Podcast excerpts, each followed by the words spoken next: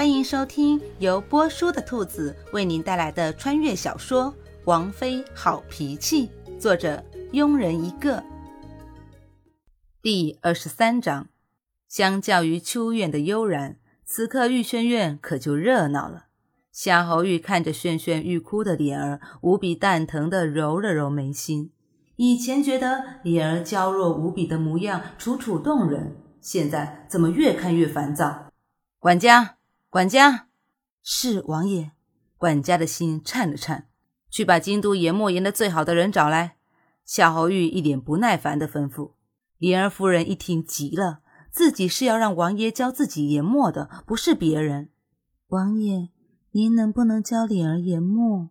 李儿不喜欢让别人教。说完，好似受了很大委屈一样，紧跟着几滴眼泪夺眶而出。本王没空，皱了皱眉头，夏侯玉烦躁的开口：“今天这是怎么了？一个两个的都要来学研墨？这个还没解决，侍卫又来禀报：见过王爷。岳夫人说有重要的事要见王爷，让他进来。”夏侯玉黑着一张脸。最好不要说所谓重要的事是学研墨，要不然……等岳夫人进来时，没想到脸儿夫人也在，眼神微微闪了闪，犹豫着要不要说让王爷教自己研墨。如果不说，失去了这个机会，以后恐怕再见王爷就难了。夏侯玉压制住心中的怒火，淡淡的开口：“月儿有什么重要的事要说吗？”王爷。再过一个多月就是太后娘娘的生辰了，月儿想亲自抄些经文为太后娘娘和王爷祈福。可是月儿不会研墨，又不想丫鬟们代劳，所以，所以月儿是想让本王教你研墨，是吗？不等月儿说完，夏侯玉就不耐烦地打断：“哼，又是一个来学研墨的。如果说一个是心血来潮，两个是巧合，那三个呢？”到这时候，夏侯玉也知道了自己的王妃号召力有多大。如果自己有十位侍妾，估计这十位都要来学研墨了。勾了勾嘴角，向浩玉突然好心情地端起茶杯，抿了一口，慢悠悠地开口：“来人，王爷，去把柳夫人请来。”于是，一刻钟后，三位侍妾和王爷齐聚一堂，只独独少了一个王妃。众人默哀。王妃好可怜，而众人不知道的是，玉轩院其实是另外一番光景。三位爱妾都想学研墨，可是本王一时也只能教一个，到底该教谁呢？夏侯玉一脸为难地说。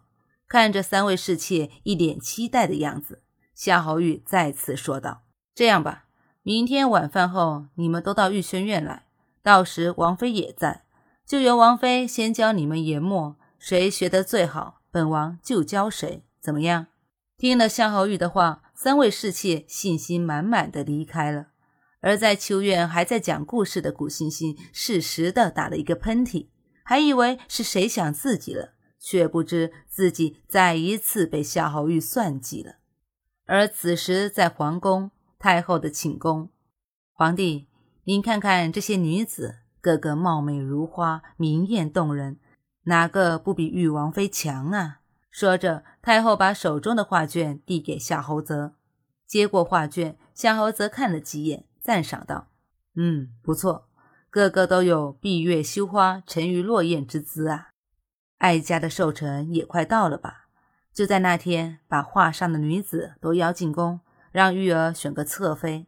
哀家还等着抱曾孙子呢。”太后一脸欢喜地说：“玉儿成亲不到三个月就娶侧妃，这样传到大将军的耳朵中，恐怕不太好。”夏侯则皱了皱眉头，虽然对古欣欣不满意，但毕竟是大将军唯一的女儿，而且还听说大将军很宝贝，不太好。